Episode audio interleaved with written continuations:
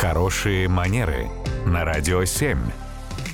Татьяна, доброе утро. Доброе утро. Доброе утро, Татьяна. Э, Вопрос от слушателя Бориса. Нормально ли при посещении театра, ну или кинотеатра, после посадки на свое место снять тесную обувь? Ну, давайте скажем, что, наверное, с точки зрения все-таки посещения общественных мест и правил, и норм, и светского и делового этикета, конечно, снимать обувь э, без общего на то согласия, наверное, не рекомендуется. Ну, то есть, либо это ситуация, когда мы посещаем ну, какое-то место религиозно окрашенное, и там все снимают обувь, потому что так принято, и это вариант нормы. Это одна история. Вот здесь, мне кажется, вопрос, который задает наш слушатель, э, он именно про то, когда ты появился уже в зале театра, ты занял свое место, и ты в, в определенной узкой обуви, это и к женщинам, и к мужчинам, на самом деле, в равной степени относится, э, чувствуешь, что тебе хотелось бы так э, чувствовать себя еще более комфортно, Да. освободить ноги.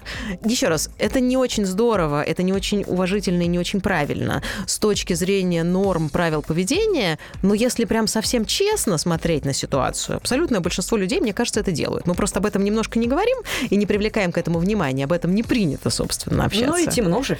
Конечно, это и под креслом там особо же не видно.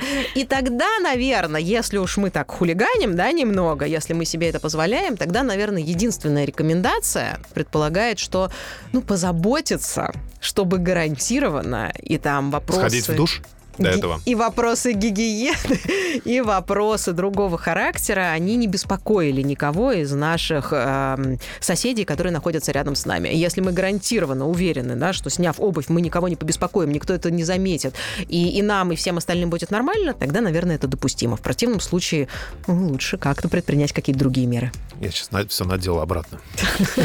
Спасибо, Юра. Не знал, и что нельзя, спасибо, да. Татьяна. Спасибо. Радио 7.